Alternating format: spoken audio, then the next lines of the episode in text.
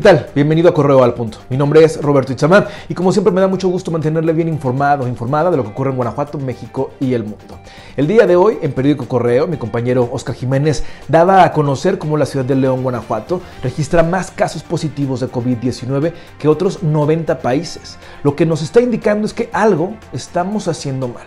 Y cómo no, si vamos a lugares concurridos donde la gente ni siquiera toma su sana distancia, mucho menos un cubrebocas. Esto se va a traducir evidentemente en que esta cuarentena seguirá alargándose y posiblemente más adelante nuevamente el cierre de los negocios. Y el parar la economía no nos conviene a nadie. Arrancamos con la información, esta es la segunda de Correo al Punto.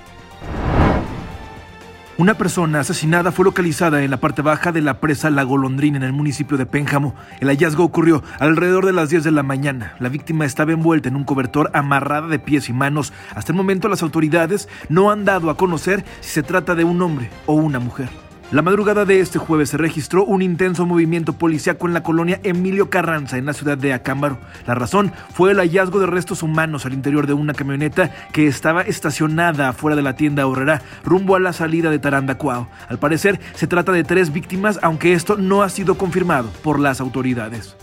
Con honores, familiares, compañeros y autoridades homenajearon a los tres policías de Silao que fueron asesinados en un ataque armado la semana pasada. En su mensaje, el alcalde Antonio Trejo Valdepeña reconoció a los oficiales Edgar Alexis Domínguez González, Juan Carlos León Castillo y Luis Fernando Morales García, quienes en cumplimiento de su deber perdieron la vida en el estacionamiento de la Plaza La Joya. En el evento no estuvo presente el titular de la Dirección de Seguridad Ciudadana, Luis Felipe Hernández, según se dijo, por razones de salud. En su representación, el comandante Javier Rodríguez dirigió un sensible mensaje a los elementos caídos y activos.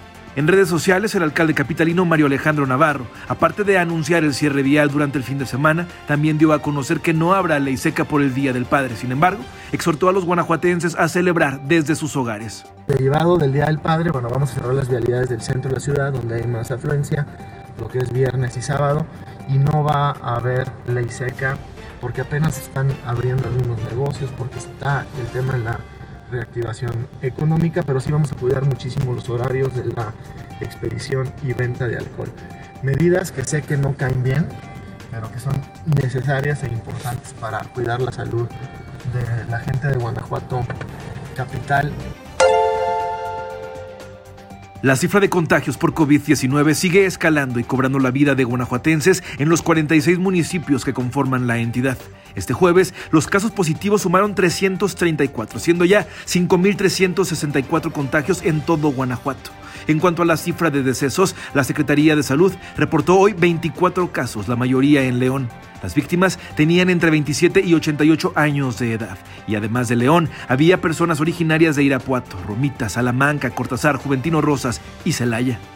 Hasta aquí la información por el momento. Le invito a que permanezca atento y atenta a nuestras redes sociales y a nuestro sitio web www.periodicocorreo.com.mx. Hasta la próxima.